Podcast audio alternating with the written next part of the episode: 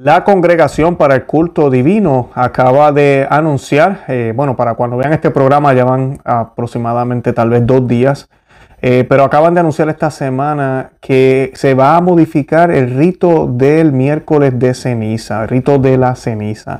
Y de eso les voy a estar hablando hoy. Todo esto no es debido a que queremos acercar más a las personas a Dios o que es una manera más reverente de poderlo hacer es simplemente por el miedo a la pandemia. De eso es lo que vamos a estar hablando en el día de hoy.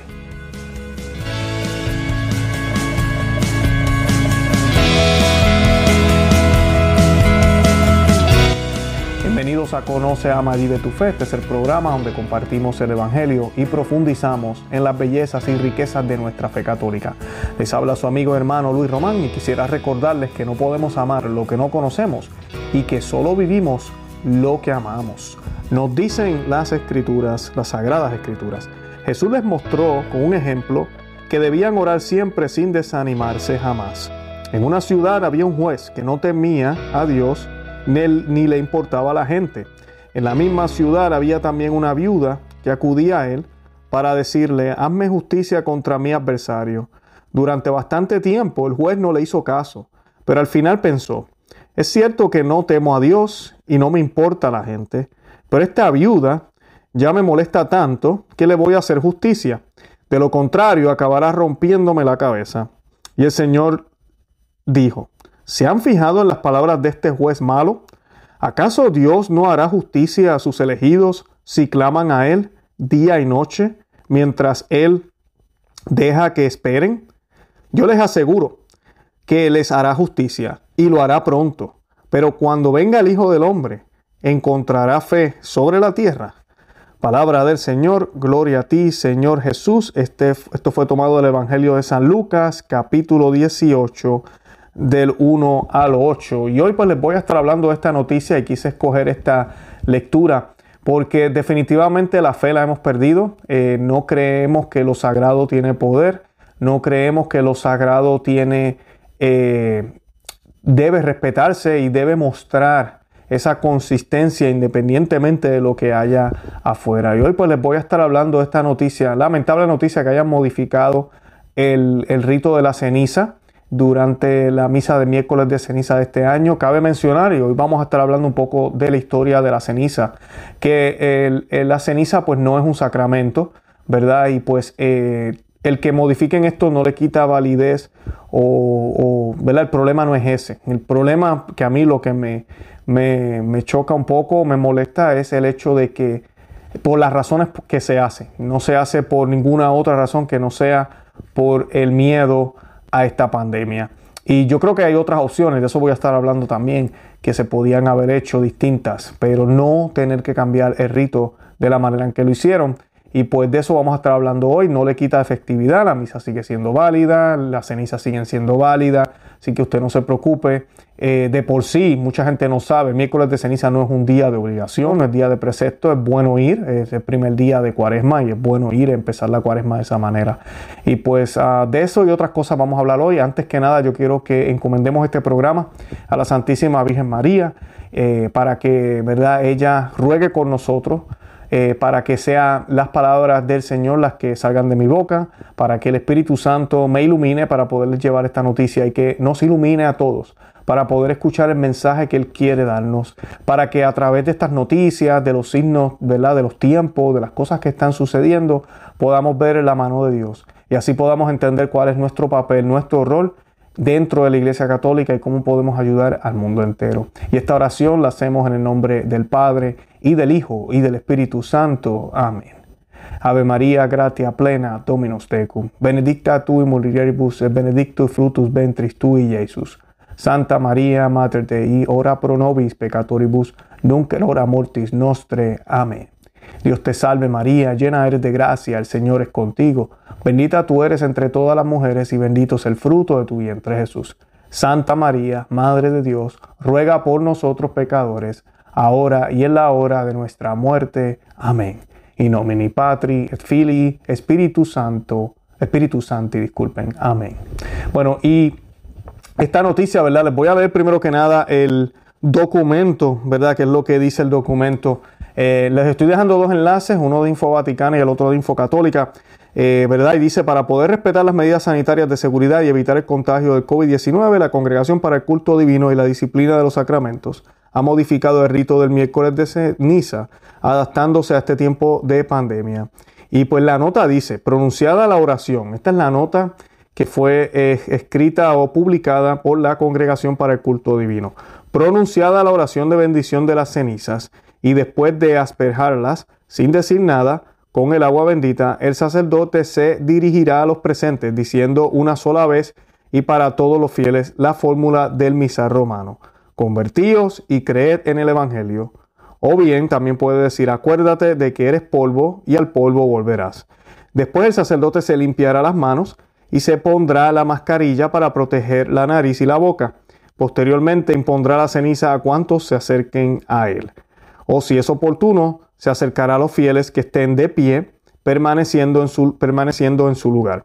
Asimismo, el sacerdote tomará la ceniza y la dejará caer sobre la cabeza de cada uno sin decir nada. La nota pues fue firmada en la Santa Sede en la sede de la Congregación para el Culto Divino y la Disciplina de los Sacramentos el 12 de enero del 2021 por el cardenal Robert Sara, prefecto de la Congregación para el Culto Divino y la Disciplina de los Sacramentos desde el 2014 y el monseñor Artur Roche eh, también firmó arzobispo secretario.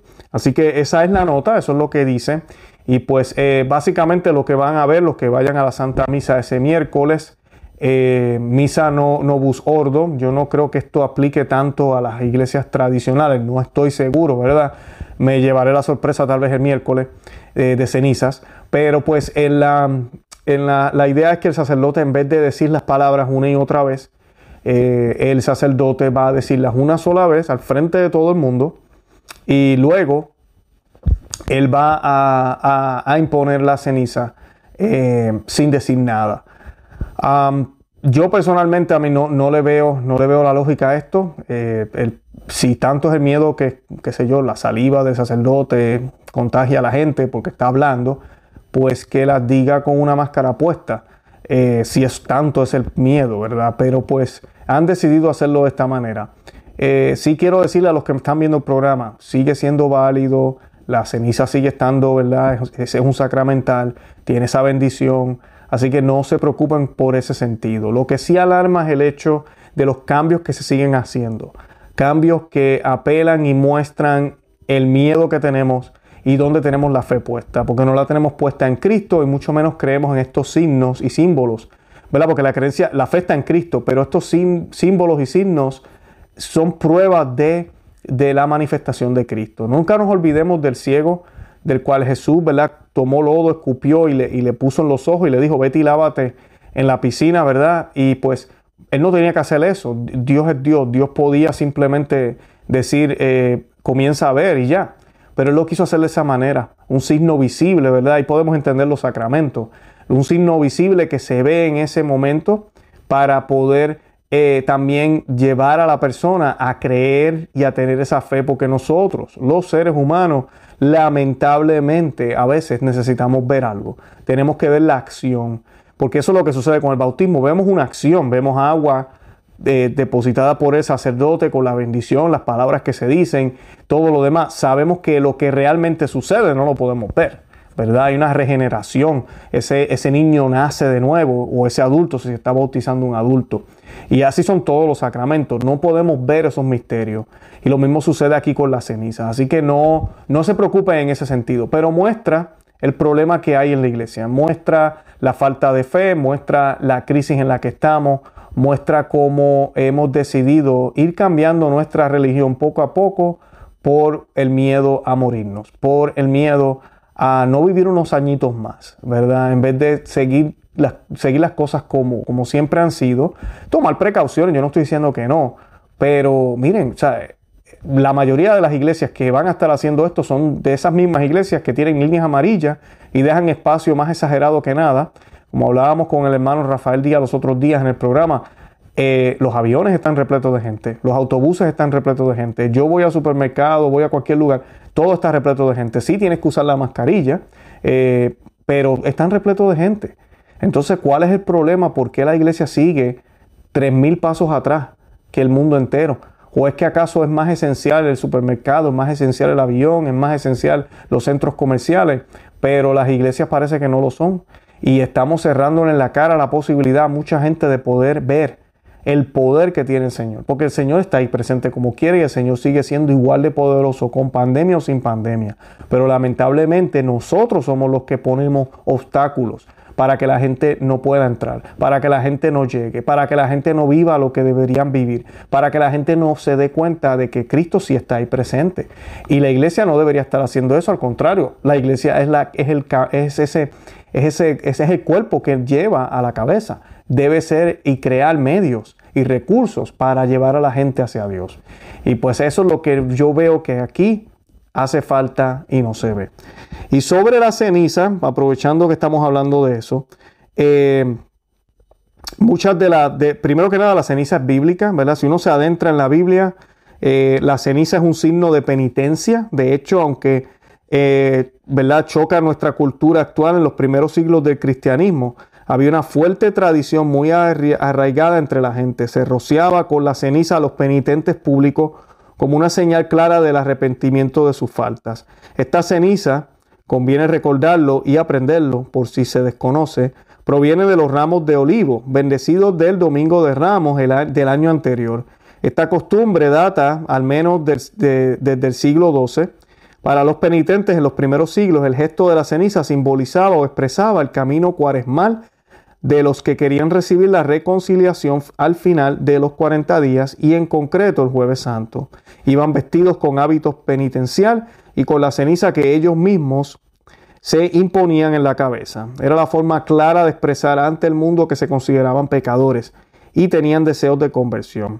En el siglo XI desapareció la institución de los penitentes como grupo. Se vio la necesidad de que todos recibieran la ceniza como signo de que, de que todos necesitaban un giro y un cambio de su vida. Y eso pues comienza en el siglo XII, como ya mencionamos.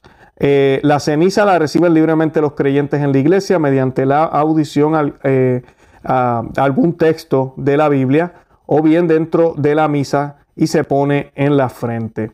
Eh, a nivel humano, psicológico y religioso, la ceniza indica a las claras lo que todo el mundo necesita. Número uno, tomar conciencia de que es un ser débil y necesita de vez en cuando hacer una parada, ¿verdad? Detenerse en su vida diaria encaminada y, se quiera o no se quiera hacia el encuentro con el Señor en la Pascua a través de la muerte. Quien, eh, segundo, quien más, eh, quien más, quien menos es consciente de sus defectos y de su condición de que no es coherente con su conducta. Esto lo conduce a mejorarse. El tercero, esta debilidad encuentra su recuperación en ontanar en donde emana el agua limpia y, fuerza que Dios concede a todo aquel o aquella que acuden a Él mientras la, mediante la plegaria más frecuente de estos 40 días de marcha hacia la glorificación de Dios. Cuando se vive este tiempo especial bajo la óptica de lo religioso, en cualquier, en, cualquier eh, momento, entonces este símbolo de la ceniza recobra todo el esplendor que aparece en las primeras páginas de la Biblia. Dios formó al hombre con el polvo de la tierra eso es lo que significa el nombre de Adán. Y se le recuerda al hombre sumido en mil negocios, estresados por el, trabajo, hasta que vuelvas a la tierra, pues de ella fuiste hecho. Todo este proceso está permeado por dolor, el sufrimiento, la alegría, el gozo, el luto y el arrepentimiento. La ceniza se mezcla a veces eh, con los alimentos de los ascetas y la ceniza bendita se utiliza en ritos como la consagración de una iglesia. Eh, la muerte os espera en todas partes, pero si sois prudentes en todas partes, la esperáis vosotros. Eso lo dijo San Bernardo de Carvajal. Eh, San Agustín también eh, dijo lo siguiente, como ves, el hecho, disculpen, todo ser humano siente la necesidad de profundizar en los interrogantes de su existencia y en los motivos de por qué actúa de una u otra forma. Toda persona alguna vez en su vida recuerda frases como estas. La vida no es más que una muerte lenta. San Agustín. Así que eh, eso es lo que nos recuerda las cenizas y, nos recuerdan quiénes somos así hacia dónde vamos, ¿verdad? Somos polvo y vamos a volver a ser polvo.